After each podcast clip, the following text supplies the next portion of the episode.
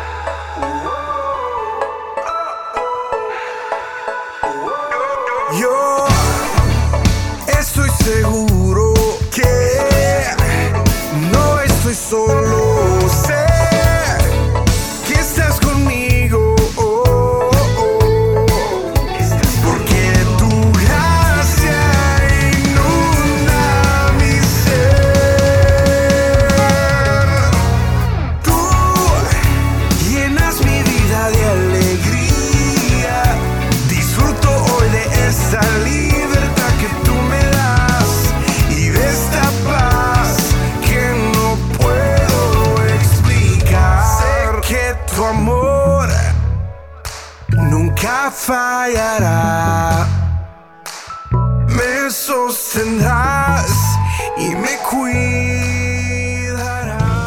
Regresamos con más música y comentarios a través de Experiencias.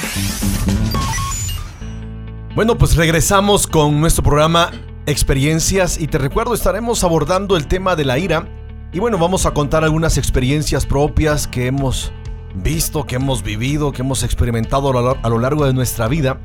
Pero cuando estábamos checando este tema, eh, hay una historia que a mí me llama mucho la atención, una historia bíblica, y te la quiero comentar. Dice, ese día comenzó como cualquier otro, pero terminó como ninguno, pues le dio rienda suelta a su ira y como resultado tuvo que huir para salvar su vida. Él formaba parte de una minoría maltratada y perseguida, pero no por haber hecho algo malo, sino porque se le consideraba una amenaza.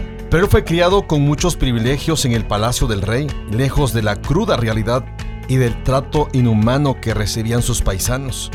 Pero cuando presenció la injusticia, día tras día y año tras año, no pudo soportarlo más. Al ver cómo uno de sus de su, de su propio pueblo sufría bajo los golpes inhumanos de, de un egipcio, Moisés se llenó de ira y lo atacó.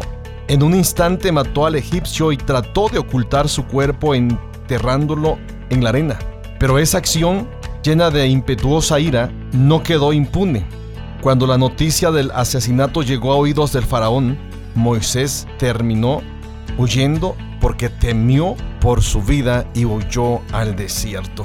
¿Cuántas cosas nos pueden llevar a hacer o podemos llegar a hacer con la ira, pastor? Sí, es, es, es increíble los casos que hemos escuchado de personas que en un instante, en un instante por un ataque de ira, pierden el control y llegamos a escuchar de asuntos lamentables. No sé si te ha pasado, pero muchas veces cuando actuamos bajo el influjo de la ira, eh, tendemos a decir cosas y hacer cosas que después nos arrepentimos.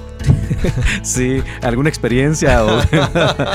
eh, sí, me ha pasado, me ha pasado. A mí, a mí eh, cuando en la juventud nos dice cosas arrebatadas. Así es. Porque lo que uno quiere es sacar la ira, lastimar, ofender. No importa si tiene uno o no la razón. Lo que uno quiere es, es sacar esa, ese, ese, ese, vapor que se acumuló. ¿no? Así es. Ahora, si, si checamos ahí lo que Proverbios 29, 11 eh, eh, nos dice, es algo bien interesante, ¿no? Y, y, por ahí tienes una versión que me gustó cómo, cómo suena. Eh, sí, fíjate, la, la, nueva traducción viviente dice en Proverbios 29:11, los necios dan rienda suelta a su enojo, pero los sabios calladamente lo controlan. Los necios dan rienda suelta, rienda suelta a su enojo. A su enojo. No hay nada que los detenga. Moisés actuó de manera arrebatada. Si pudiéramos evaluar un poquito qué perdió Moisés por un arrebato de la ira. Porque sí tuvo pérdidas. Claro, claro. Fueron pérdidas que Dios usó para formar el carácter, que a fin de cuentas tiene un propósito. Pero viéndolo desde el punto de vista emocional, uh -huh. per perdió su familia en ese momento, su entorno. Perdió un liderazgo que pudo haber sido eh, transformar la vida de Egipto. Así es. Sí. Sin embargo, bueno, vemos que Dios lo usó, pero en el aspecto emocional se alejó, se aisló, no tuvo el impacto que pudo haber tenido. Tuvo pérdidas que le ocasionaron quizá dolor, nostalgia, soledad, angustia, etcétera, por 40 años. Un arrebato de ira. Un arrebato de ira. Ahora, o sea, desde la perspectiva teológica decimos, no, pues Dios forjó su carácter y todo. Pero pudo haber, te, pudo haber tenido otra forma sí. de, de, forjar ese carácter, sí. ¿no? O de ser usado como el líder que Dios iba a usar en su momento, a Así. final de cuentas. Y fíjate, si lo ponemos en el contexto actual, eh, hay personas que están 40 años en la cárcel por un arrebato de ira. Uh -huh. Hay matrimonios que por 40 años llevan el rencor o la herida de una palabra dicha recién casados. Eh, no, no, no quedó exclusivo de Moisés, no, no, no se refiere o no podemos decir que es un caso aislado, sigue pasando. Palabras que se dicen, que hieren, que matan y que se recuerdan por 20, 30 años por un ataque de ira. Digo, como pastores atendemos personas, tendemos a, a escuchar diferentes experiencias de personas diferentes, tanto jóvenes como adultos y en muchas ocasiones ancianos, sí. que traen remordimiento, traen rencor, traen ira, traen enojo, están resentidos sí. con la vida, contra Dios, contra la familia, muchas veces contra la iglesia, contra la sociedad misma. Sí. Y, por, y, es precisamente lo que tú acabas de mencionar, ¿no? Porque traen resentimientos o sentimientos afectados de toda una vida, uh -huh. ¿no? Y a veces por un arrebato que ellos mismos provocaron o que alguien tuvo que sí. pasó a afectarles a ellos. ¿no? Sí. Eh, por eso es un tema tan, tan urgente en la iglesia. Y fíjate que pocas veces estoy tratando de recordar eh, cuántas veces hemos compartido sobre el tema de la ira en la congregación, en la iglesia. Y son pocas. Usamos como ilustraciones, como referencias, pero el tema en sí de la ira eh, no es un tema que yo haya escuchado en otras iglesias o de, parte de otros ministros, pero es un tema tan necesario y urgente. Qué bueno que se toca en este programa. Y, y bueno, yo creo que tienes toda la razón. Nos enfocamos digo, eh, en temas teológicos, en temas bíblicos, porque creemos, sentimos que es eh, lo básico, lo importante, lo esencial de, de, nuestro quehacer como pastores y nuestra, la enseñanza que damos, que provocamos en la iglesia, pero de alguna manera pudiéramos tener las mejores enseñanzas, ¿no? La, la- la mejor actitud para enseñar y para formar, pero si la Claro. persona tiene conflictos emocionales que de alguna manera son provocados por la cuestión espiritual, eh, difícilmente van a entender lo bueno si no están Sí. siendo sanos con estas partes o estas áreas que son básicas, como es las cuestiones emocionales que son afectadas con la ira, ¿no? Claro, y, y sin, ser, sin, sin ser simplista, mucho tiempo o en algunas ocasiones se daba una solución espiritual a un problema emocional. Así es. No, le decía- la, la- la instrucción era, no, pues ponte a orar y ayunar y, eh, porque estás, eso, estás mal, estás pecando. Exacto. Pero no se trataba la raíz o, o- o no se les daban eh, soluciones eh, para el área emocional del ser humano. Entonces creo que eh, gracias a Dios con los avances de las diferentes ciencias que tratan el pensamiento humano, pues llegamos a entender esa- esa- esas características que nos conforman y que no solamente es espiritual, que es muy importante y es lo prioritario, pero también hay, hay otras herramientas para poder tratar esa área emocional. Exacto. Ahora, hay- algo bien interesante, a mí me, viéndolo en perspectiva, ¿no? Sí, como tú mencionabas, desde- desde un área, ah, vamos, emocional, psicológica, Ujú. cómo, cómo el Señor Jesús y cómo Dios mismo trata con nosotros. Por ejemplo, si, si ponemos como parteaguas la persona de Moisés. Mm. Mencionabas, me gustó el dato, 40 años y pusiste ahí la analogía de Moisés aplicándolo a matrimonios, a personas, etcétera, etcétera, ¿no? Que llevan años con problemas emocionales y, y muy en particular con la ira. Sí. Y me gusta cómo Dios trata con Moisés esos 40 años y en la última etapa de ese tiempo Dios lo confronta y lo regresa Mm. una vez más para que Moisés confrontara de dónde había sido dañado, el lugar donde había, se le había provocado la ira y lo regresa a Egipto Wow. para confrontar, para ver, para ver si estaba ya sano. Claro, volver a la raíz. ¿No? Wow, Muy, muy, muy, cierto. muy interesante. Sí. ¿no? Y, y es- y esa es la parte, es una parte emocional, porque Dios trabaja y actúa con nuestras emociones también. Y si- siguiendo con esta analogía, eh, por eso muchas personas están estancadas, porque lo que menos quieren es recordar ese episodio que, que provocó la ira o que fue provocado por la ira y, y evitan sanar de raíz. Evitan confrontarse. Exactamente. Y, y la- y quien paga es la persona que está al lado, ¿no? La- Exacto. muchas veces paga las, las consecuencias de una ira que no fue provocado por ellos. Digo, la, la Biblia no dice que estaba enojado, pero yo me, yo me imagino que estaba así resentido con la situación, porque cuando fracasamos, yo no sé tú, cuando fracasamos nos sentimos airados, ¿no? Sí. sentimos así como enojados, Frustrados. frustrados. Eh, en la mañana cuando Pedro y los demás vienen de la pesca y no pescan nada, vamos, ¿no? Irónicamente. ¿no? Eh, eh, ellos están o sea, resentidos con la situación, con el momento. Jesús usa la barca de Pedro, enseña y luego le dice, boga mar adentro. Yo siempre digo, Dios, Jesús vuelve a confrontar Mm. su fracaso, su enojo quizá de Pedro y lo lleva al lugar del fracaso. Wow. No, otra vez, o sea, Una lo lleva más. al mismo lugar, boga mar adentro. Y, y Pedro expresa su frustración, dice, no, no hemos pescado nada, no, no, no, no hemos logrado nada y quieres que entremos otra vez, pero bueno, vamos pues, ¿no? Sí. O sea, Dios lo lleva, el Señor Jesús lo lleva al mismo lugar de su derrota. Y ahí yo digo, di- Jesús sana a Pedro confrontando su emoción, esa emoción de, de fracaso, de enojo, de Mm. frustración. El Señor ahí lo, lo- lo sana, lo vuelve a confrontar y cambia su perspectiva. Bueno, ya sabemos la historia, Sí. ¿no? Y cambia la perspectiva una vez más de Pedro. Así es, muy interesante cómo nuestro Señor Jesús, eh, cómo nuestro Dios trata nuestras áreas. No es un, y es lo hermoso de nuestro Dios, ¿no? que nos conoce y su amor eh, incondicional nos lleva a sanar, no nos lleva a, no nos, no nos sobrelleva, no nos da las palmaditas en la espalda, nos no, confronta, enfrenta tus retos y soluciona que yo estoy contigo. Así es. Ahora, si, checamos algunas cuestiones en cuanto a, la- a- a las definición- definiciones, a lo que esto significa, la ira, es comprensible, por ejemplo, que Moisés haya sentido ira por causa del trato injusto que tenía o que recibía uno de sus hermanos, por lo que hizo como consecuencia le acarreó problemas, ¿no? Lo que él llevó a cabo, lo que la reacción que él tuvo le trajo problemas. Pero Moisés permitió que sus emociones lo controlaran. Cometió un crimen. A mí me- fascinó esta frase. Cometió un crimen pasional, ¿no? Y asesinó a un hombre. El crimen pasional Sí. por la ira. Sí. ¿Cómo ves eso? No, eh, y es- sigue sucediendo ahora, hoy en día. Sigue pasando hoy en día. Lo interesante es esto que, pa- para mi perspectiva, que Moisés vio una injusticia. O sea, la emoción que provocó la injusticia es genuina, es correcta. Exacto. Eh, no se trata de, cerrar los ojos a las injusticias, eh, eh, sino cómo, cómo manejamos la reacción que provoca esa injusticia. Así y es, es. ahí donde Moisés salió perdiendo. ¿no? Otro punto, la volatilidad de su carácter reveló que todavía no estaba preparado para la obra que Dios había planificado para su vida. Y como consecuencia, al desierto. Al desierto. al desierto a que Dios trabajara con él, porque Dios lo quería usar de maneras como a todos, pero tiene que pasarnos por un proceso. Ahora, tú, tú como pastor, menciónanos, Jesús- Dios lo lleva al desierto a Moisés tratando con su ira. Años después, Mm. el Señor ve a Moisés diferente. Sí. Y, y- de la forma en que Dios lo, Dios mismo dice, mi siervo Moisés es un hombre manso. O sea, si, si- si vemos ese tiempo, la experiencia en el desierto llevó a Moisés a cambiar su carácter, Ujú. su ira, su, su como dijimos hace un momento, su volatilidad de carácter. Sí. ¿no? Ese, esa, esa, esa, esa, em, fragilidad de carácter que en algún momento men- eh, eh, eh, tuvo Moisés. Dios lo transforma y le dice, es un hombre manso. Ahora, ¿a qué le atribuyes tú ese cambio? Uy, yo creo que el quebrantamiento, el quebrantamiento produce una sensibilidad, un- nos lleva a la humildad.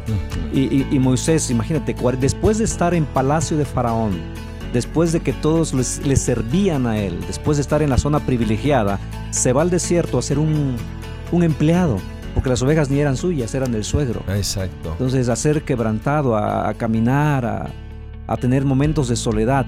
Y creo que ahí es donde uno, en esos momentos de soledad, de quebrantamiento, tiene un encuentro íntimo con Dios. A Inter- fin de cuentas. ¿no? Interesante ese tiempo, ¿no? De Sí. quebranto.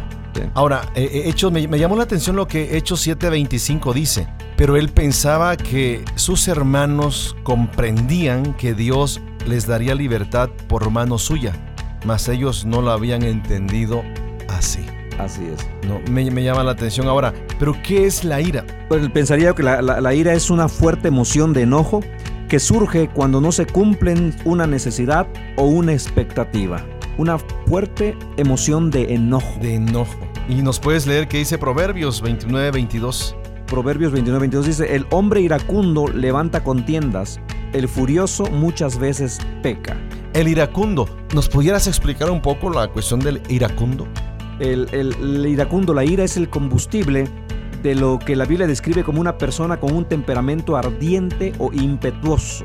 Combustible, imagínate, o sea que es el, el iracundo le- le- lo, lo hurgas, Sí, te va a morder, te, va a, te va a morder, ¿no? Entonces, Sí. sí. debemos nosotros tomar muy en cuenta eso. Te preguntaba esto porque yo creo que muchas veces, no sé si tú te has encontrado a personas que dicen, es que así soy yo, así es mi carácter, y a mí que no me busquen. O sea, lo que, los que decimos son de mecha corta, pues. ¿no? Y nomás los tallan y se prenden. E- Eso es lo, lo- lo- lo que la mayoría hace, se justifica.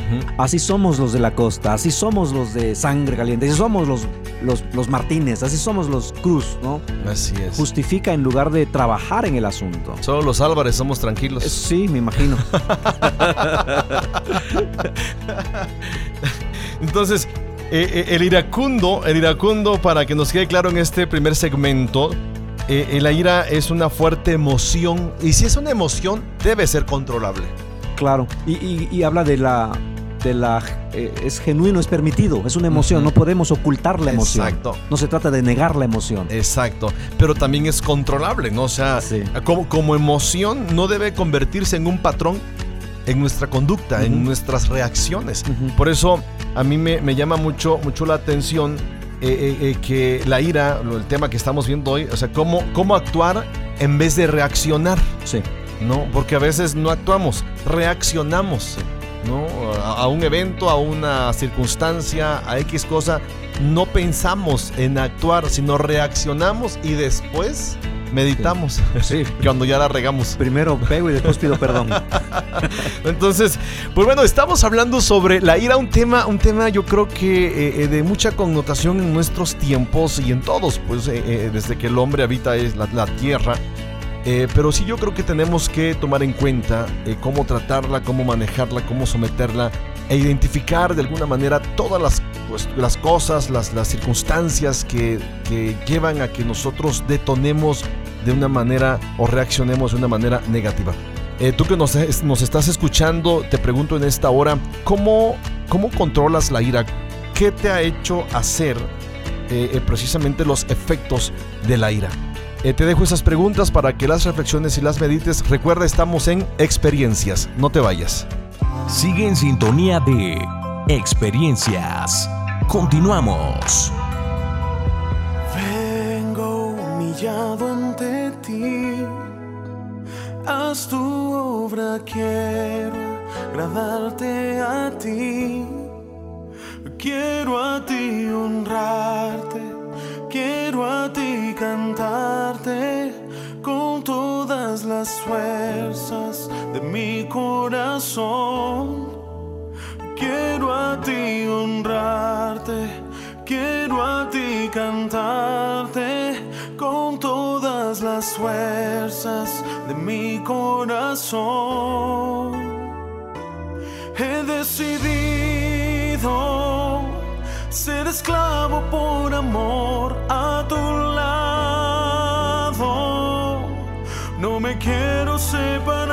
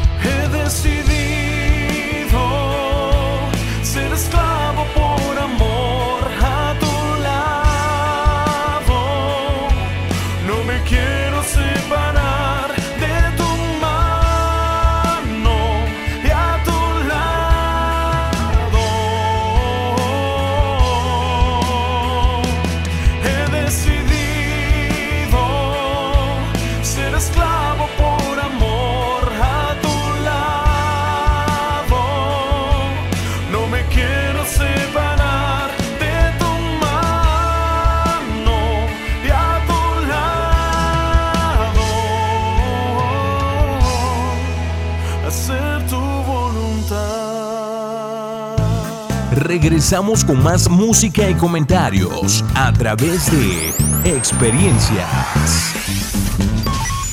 Muy bien, pues regresamos con el tema la ira y te recuerdo estamos en el programa Experiencias y estamos tratando el tema de la ira, cómo actuar en vez de reaccionar. Te pregunto, ¿actúas o reaccionas?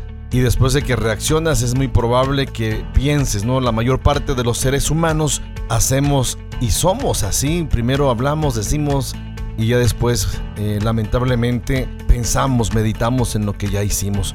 Y bueno, pues vamos a, a continuar con ese tema, la ira. Y nos puedes comentar, pastor, algunas cuestiones importantes por ahí acerca de la raíz de esta palabra desde la perspectiva hebrea, desde el Antiguo Testamento, eh, en base a la ira. ¿Qué, qué nos dice la Biblia al respecto? Sí, fíjate que la, la palabra hebrea para ira, que se usa más frecuente, es la palabra ap, A-P-H, que literalmente quiere decir nariz o fosas nasales. Pues hace referencia a, la, a la dilatación que tienen las, fosas nasales cuando uno se enoja con el furor. Y, con el tiempo llegó a representar todo el rostro iracundo, como hay dos ejemplos en la Biblia.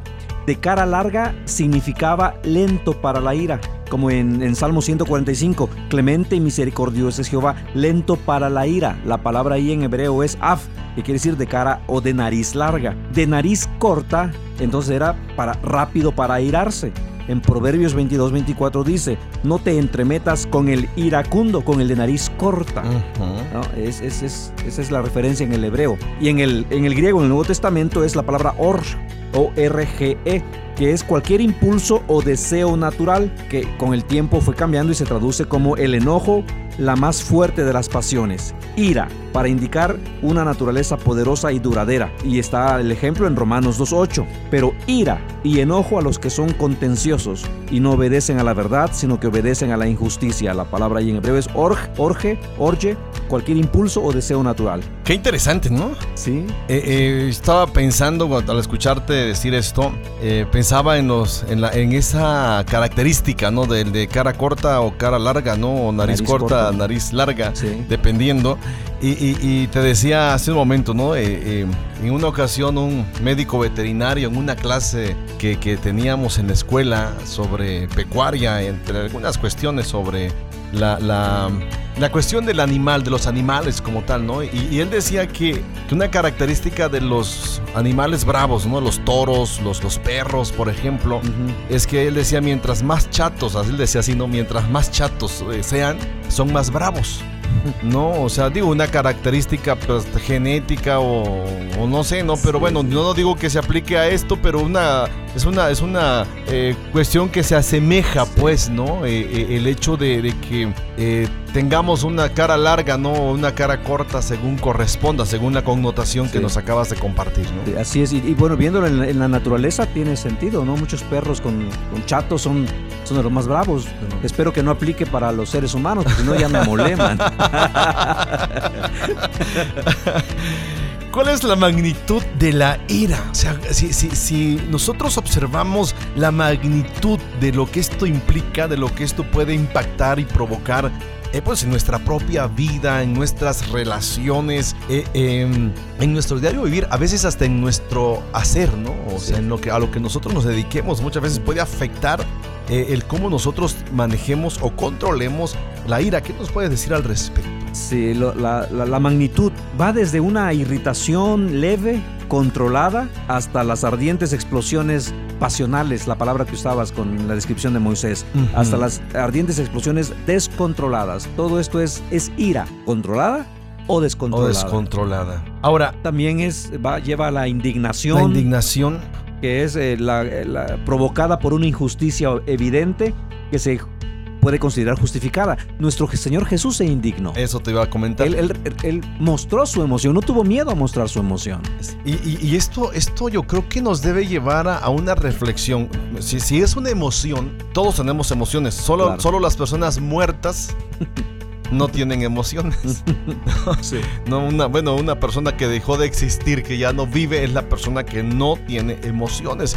Entonces, si somos seres vivos en este mundo, como seres humanos, vaya de manera muy particular, pues tendemos a, expresar, a manifestar, por ejemplo, la, ira como indignación, y, y, debemos connotar que la ira es el enojo ardiente que inspira deseos de venganza. Muy seguido pasa de ser un sentimiento para convertirse en una expresión externa de enojo.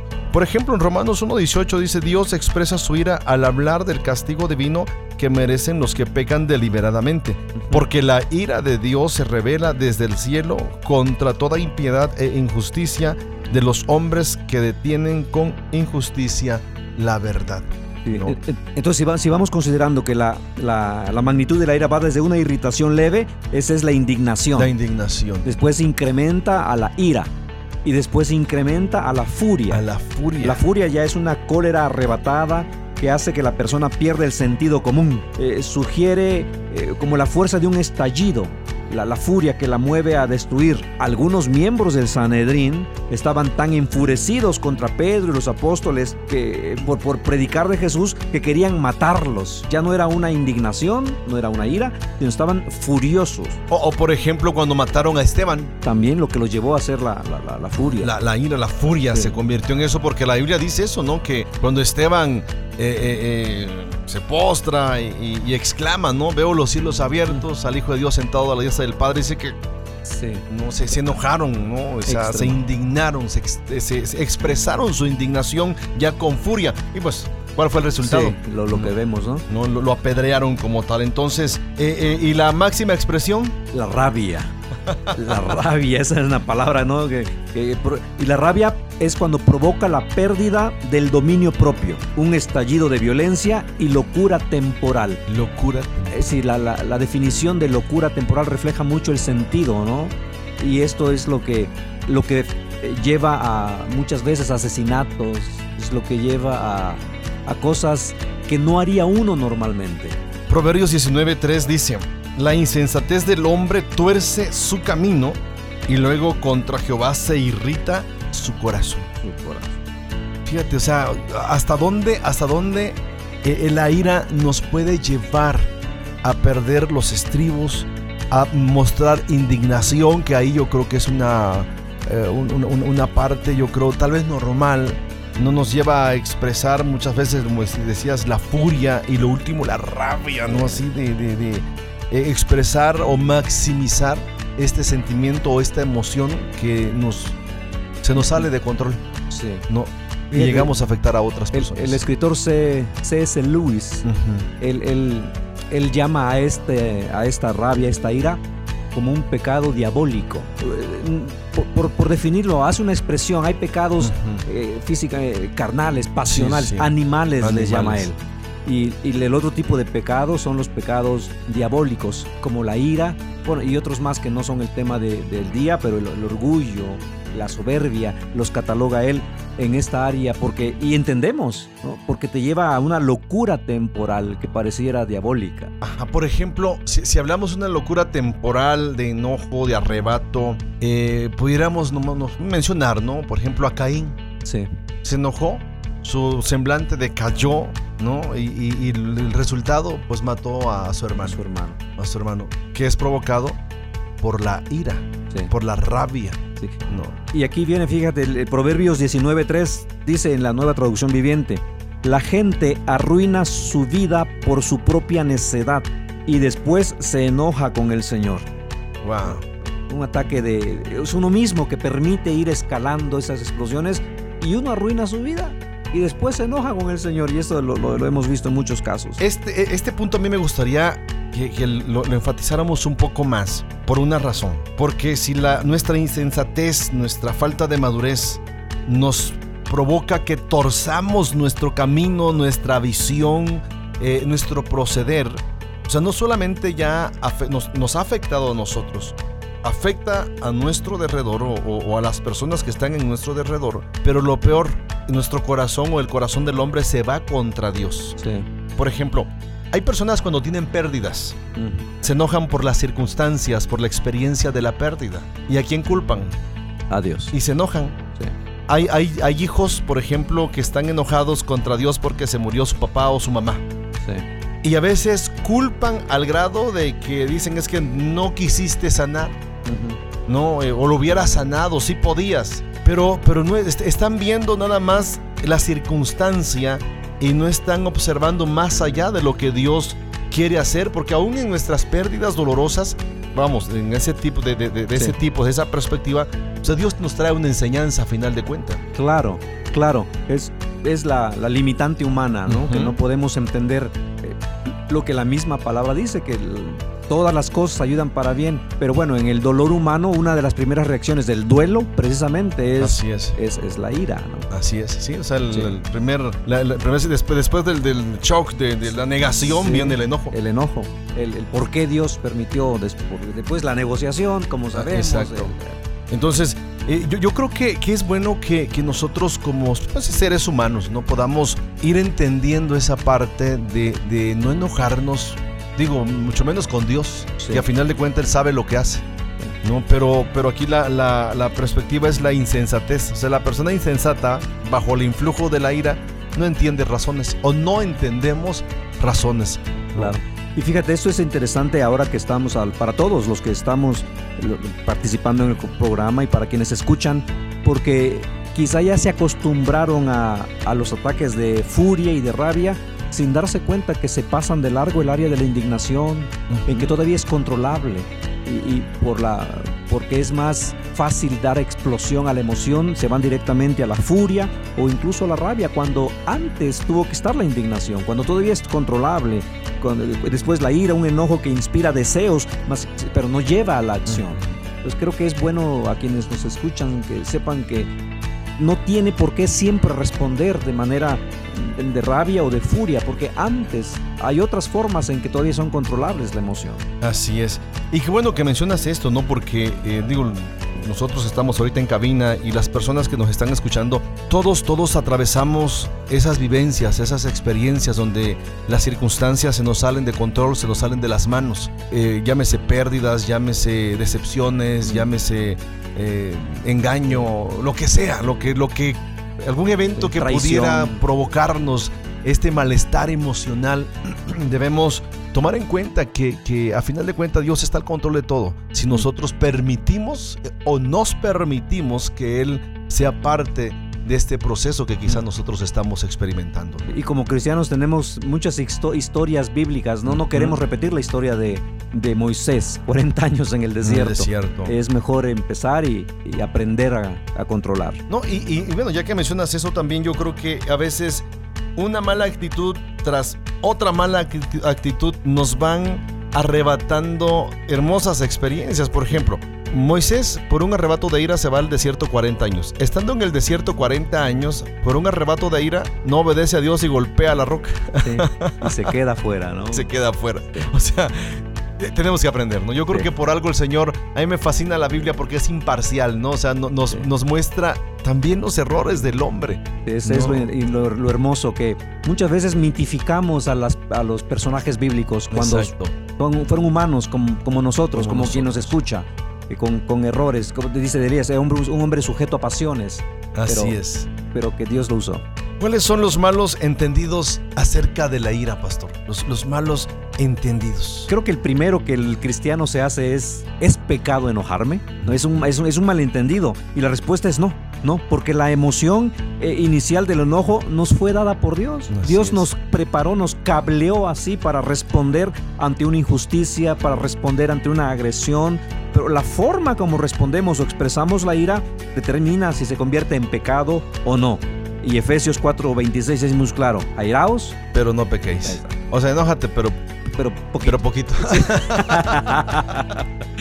enójate, pero poquito. Pues es que sí, yo creo que es esa parte de control. Por ejemplo, a, a mí me gusta mucho imaginarme la- lo- las historias de la Biblia, ¿no? Y eso fue desde siempre. Me, me gusta imaginarme, ¿no? O sea, el Señor Jesús llega, se enoja, les tira el negocio, les tira ahí los canastos de pan Sí. y de... eh, el totopo. el de topo y todo. y todo lo demás, ¿no? O sea, se enoja, muestra indignación. Pero no dice la Biblia. Y Jesús siguió despotricando todo el día y al Sí. quien encontraba le decía. No dice eso la Sí. Biblia. ¿Por qué? Sí. Porque fue controlable. Lo que tú dices, esa fue, fue una muestra o una reacción de indignación. Mostró su, Su humanidad. su humanidad, pero Sí. luego la controlan. Y, y bueno, eh, Pablo, lo que tú mencionas ahí enfáticamente, 4.26, me gusta, dice, airaos, pero, Pero no, no pequéis. pequéis. O Sí. la otra, el otro versículo, ¿no? De no se ponga El sol. Todo Todo eso, sobre tu enojo. ¿no? Sí, y fíjate que aquí creo que hay, hay, hay que entender que como emoción humana es algo, es algo que podemos hacer. El problema con nosotros como humanos es que está permeado por el pecado. Y, y es ahí donde justificamos cualquier motivo para enojarnos. Eh, Nuestro Señor Jesús se enojó por aquellas cosas que eran injusticia, aquellas cosas que estaban ya pervertidas. Así es. Pero cuando te enojas porque no pasa el camión temprano, cuando te enojas y muestras indignación porque, porque el café te está frío, cuando es, es ahí donde nos damos cuenta que en ocasiones hemos pervertido el, el concepto de, bueno, es que me puedo enojar, me puedo enojar, no estoy pecando. Pero bueno, no nos enojemos porque hoy no me quedó bien el peine, el peinado, ¿no? No, y tendemos a hacer eso muchas veces, ¿no? Eh, eh, por ejemplo, eh, ahorita que mencionabas las cosas frías, ¿no? A mí no me gustan las cosas Mm. calientes. Digo, frías me gusta. Lo que yo digo, lo que es caliente debe ser caliente.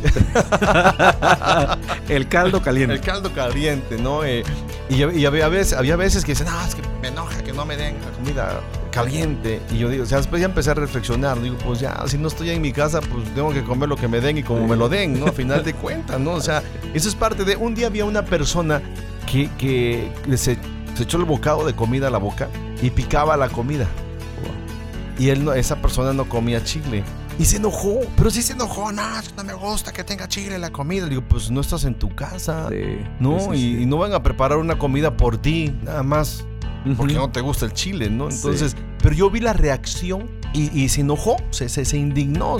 Y después se calmó, o sea, hasta eso tuvo. Él expresó una emoción. Sí. No, yo digo, no es pecado, expresó su emoción y luego controló y bueno, pues vamos a comer. Cambió su actitud y comió entre vaso de agua y rollos de tortilla. Terminó disfrutando su comida. Yo, yo, yo aprendí mucho de esa persona. Digo, no, pues una persona cabal, una persona que expresó su sentir, pero no trascendió.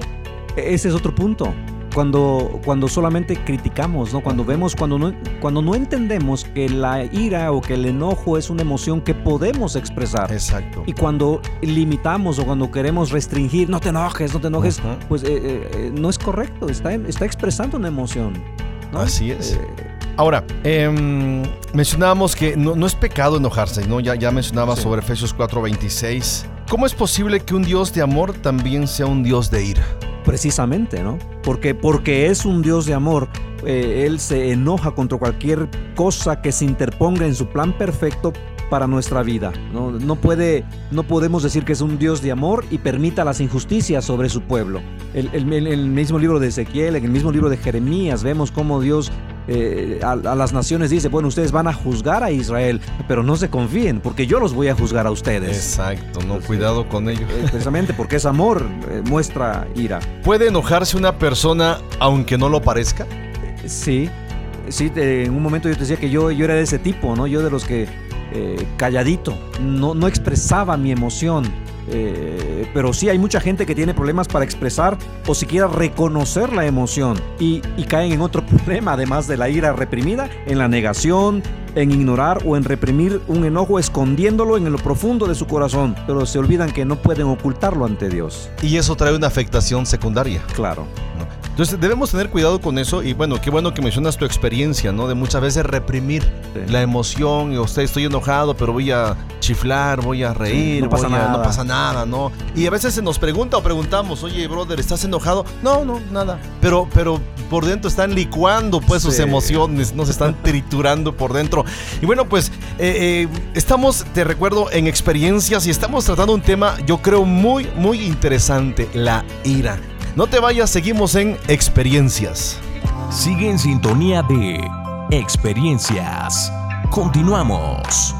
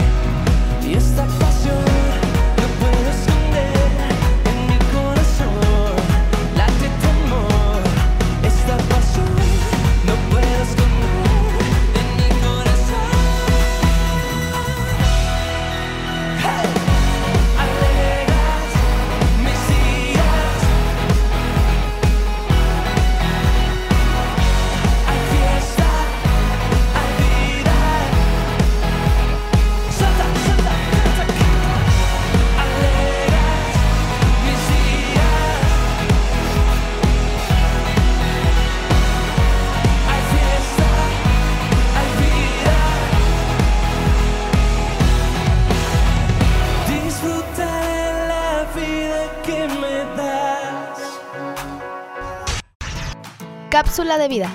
Efesios capítulo 4, versículos 31 y 32. Abandonen toda amargura, ira y enojo, gritos y calumnias y toda forma de malicia. Más bien sean bondadosos y compasivos unos con otros. Perdónense mutuamente, así como Dios los perdonó a ustedes en Cristo. Pues regresamos con nuestro programa Experiencias. Te recuerdo que seguimos abordando el tema de la ira y bueno, ya abordamos algunos puntos importantes desde sus significados, sus implicaciones que esto pudiera traer o acarrear a nuestra vida, a, nuestras relaciones, a nuestro diario vivir, etcétera. Pero bueno, vamos a, es bueno identificar también señales, ¿no? Señales de la ira. Eh, eh, para identificar las señales de su enojo o de la ira, respondamos algunas preguntitas, pastor. Eh, eh, no sé si nos, quieres apoyar con esas preguntas para que nuestros radios escuchas eh, puedan tomar en cuenta, ¿no? identificar alguna señal si están siendo afectados, ¿no? Con algunas, algunos embates de la ira en sus relaciones, en su diario vivir, etcétera, etcétera. Sí, son, son preguntas muy sencillas, muy prácticas que cualquiera puede identificar. cuando se respira, está respirando más agitado, más rápido, más fuerte, si se siente son enrojado, de repente sin, sin, darse cuenta percibe que sus puños están tensos o el corazón palpita, se agita más rápido o incluso los, los músculos, se, se, tensa el cuerpo o se respira con agitación o también cuando de repente está platicando y empieza a, a enojarse una señal es cuando te quedas callado, ¿no? y te preguntan y se cierra el diálogo, o cuando hablas más rápido, más fuerte, o el tono de voz ya subió un, ya subió un, tono la voz, y hay quienes incluso pueden experimentar sensaciones como dolor de estómago, si le duele el estómago, o se le revuelve el estómago, o rechinan los dientes o se pone a caminar de un lado para otro en, la habitación, se le seca la boca, o en la, en la, argumentación, en la discusión, ya el, tono de las palabras y las palabras son inapropiadas, ya empiezan a haber maldiciones. Todas estas son señales, las, las solemos ignorar, pero son señales de que la emoción va, va alterándose. Va en aumento, ¿no? se va exacerbando y cuidado. Y, esto es muy normal, yo creo que a todos nos ha pasado. A todos, yo no sé tú, pero ahorita que estabas mencionando estas características o señales de la ira, eh, muchas veces nosotros tendemos a manifestar ese tipo de, reacciones, ¿no? Y como ya decíamos, no de acciones, sino de reacciones. Y por lo regular son, son reacciones defensivas. Cierto. O sea, me, voy a reaccionar para defenderme. Yo grito más, me enojo más cambio el tono de voz, todo lo que tú ya mencionabas, yo creo que, que son características que nos deben eh, llevar a, identificar como señales de cómo y cuándo y por qué nos airamos, nos enojamos. Por ejemplo, el, Dios, eh, le dijo lo, el ejemplo que ponía hace un momento a Caín, porque ha decaído tu rostro, tu, rostro, tu semblante, decayó. O, muchos este, eh, tuercen la cara, rechinan los dientes y eso fue lo que pasó también cuando mataron a Esteban. Sí, rechinaban los dientes. Estaban airados, no, airados. Entonces, son, son, son, manifestaciones o señales que nosotros deberíamos identificar. Digo, aquí los que somos casados pudiéramos como llegar a un pacto, a un compromiso con, con el cónyuge, ¿no? Oye, cuando yo esté así, ya dime, ya te estás enojando, ¿no? Ya cambió tu rostro. O, vemos quienes hasta el pómulo se nos pone así como hacia arriba, ¿no? O sea, se nos se entieza, pues, ¿no? Sí. Y yo creo que muchas personas han escuchado las preguntas, pero tienen sus propias experiencias, como decías, los pómulos o una, un frío que empieza en el cuello, Así a ¿no? la boca empieza a temblar o el ojo, la ceja tiembla. No, no, no. Cuidado cuando la ceja tiembla. Ahora, lo interesante es que estas son señales que, que nos pueden alertar. Exacto. Cuando empieza uno a sentir enojo. Y hacer caso a esa señal. Si ya siento que el ojo me está temblando, si ya siento que el, el cuello se me está tensando, entonces tengo que accionar para evitar reaccionar.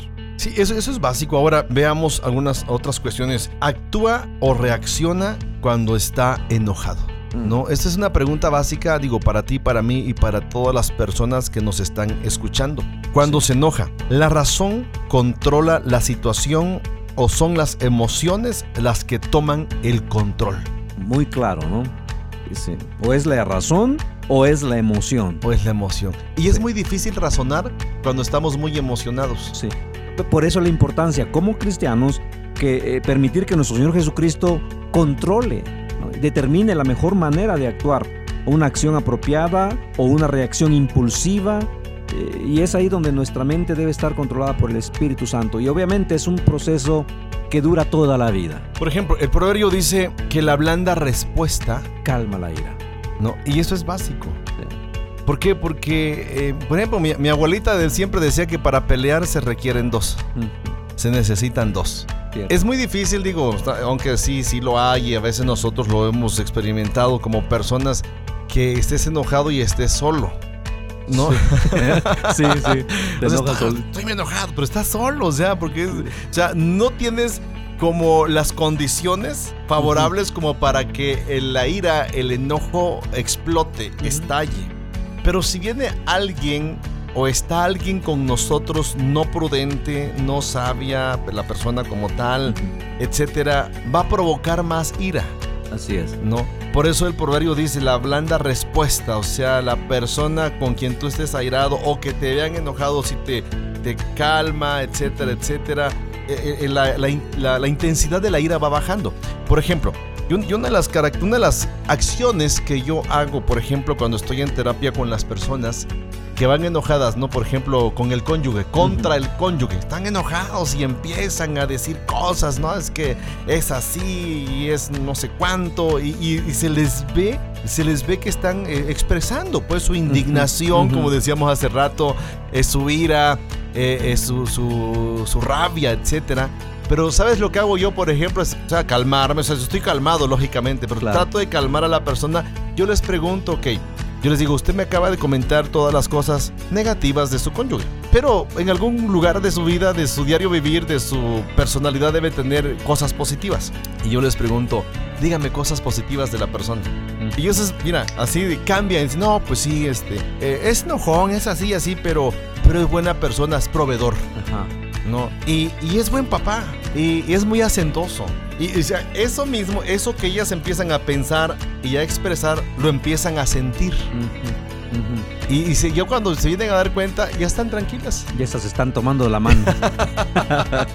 Es, es básico, ¿no? Las Sí. señales que, que acabas de mencionar. Y, y bueno, ya para ir aterrizando este, este programa, analicemos así de manera rápida eh, eh, las acciones apropiadas y reacciones inapropiadas que podemos manejar o podemos tener en la ira. Claro, una, una reacción o- acción apropiada es usar palabras compasivas, palabras diplomáticas. Es una reacción apropiada ante la emoción.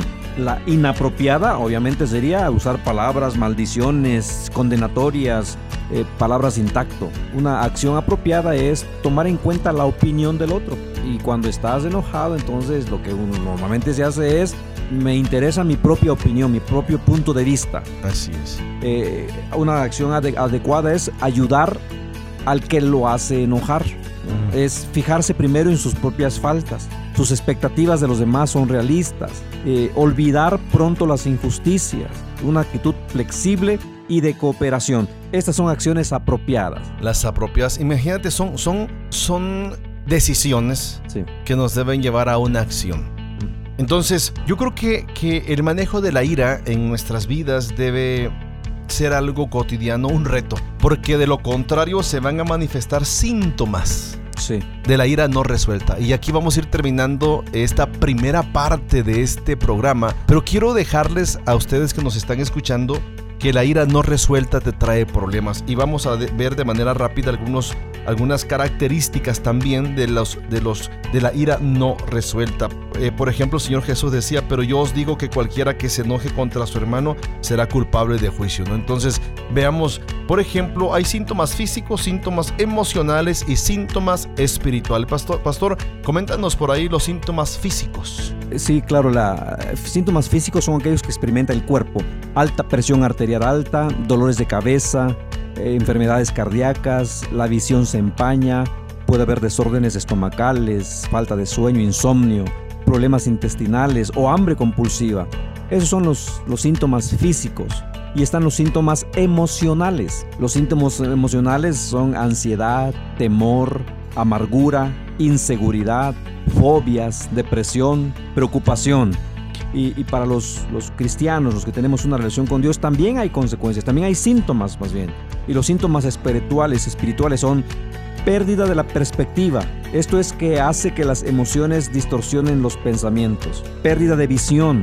Se pierde el sentido del propósito de la vida. Pérdida de sensibilidad. No puedes escuchar la voz del Espíritu Santo que habla al corazón. Pérdida de energía se pierde la fuerza para servir a Dios a través del servicio a los demás, pérdida de libertad, se convierte en esclavo de las circunstancias, pérdida de la confianza, se siente inseguro de cómo actuar cuando se presentan las dificultades. Y puede llevar incluso a la pérdida de fe, carecer de confianza en que Dios está al control y está obrando en su vida.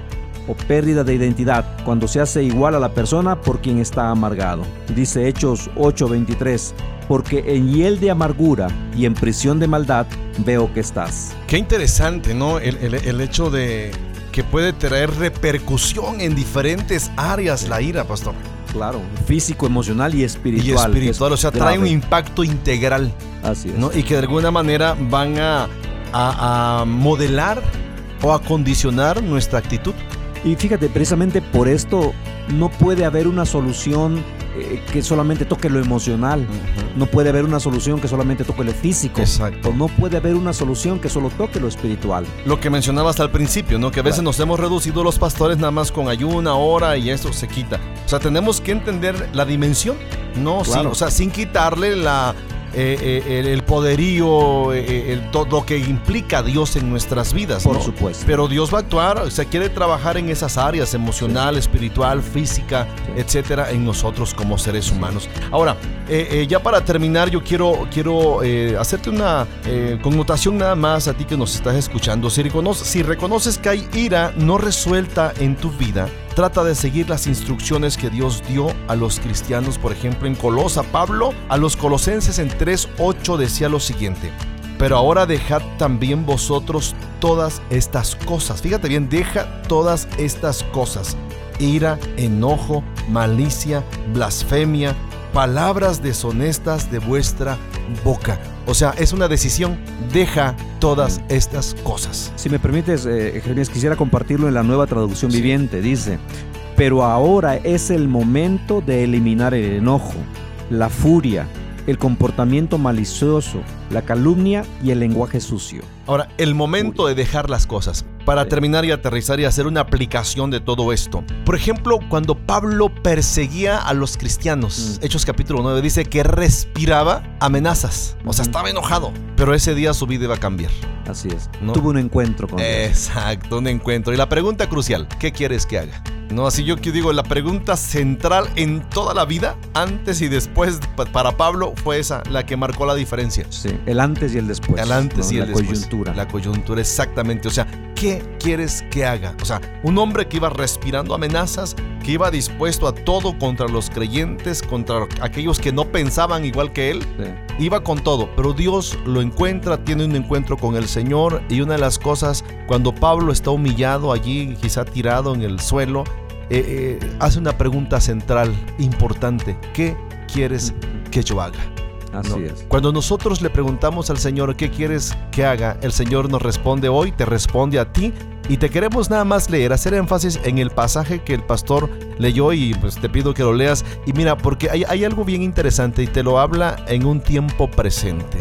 Pero ahora es el momento, ahora es el momento de eliminar el enojo, la furia, el comportamiento malicioso, la calumnia y el lenguaje sucio. Ahora es el momento. Ahora es el momento. Y yo quiero dejar esto, ¿no? Irnos con esa premisa nada más de ahora es el momento. Así es. El momento de llevar a los pies del Señor tu ira, tus problemas emocionales, todo lo que tú no has resuelto en tu corazón. Déjame decirte que Dios es la solución. Dios tiene eh, la respuesta a tus problemas, la solución a tus problemas. Solamente recuerda, ahora es el tiempo, el tiempo en el cual tú puedas acercarte a Dios y decirle, Señor, no puedo con esto y déjame decirte que Dios, Dios sí puede. Espero en Dios que esta reflexión de este programa haya sido de mucha bendición para tu vida. Es la primera parte de esta de este tema, la ira. Y pastor, si aceptas la segunda parte para estar con nosotros. Con gusto, pastor Jeremías, con gusto, gracias.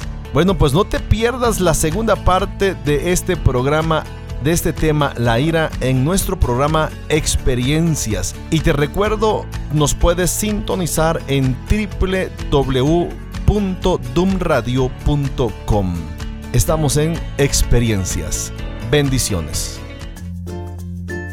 Visita nuestras redes sociales, Facebook e Instagram. Vive una experiencia en tu corazón.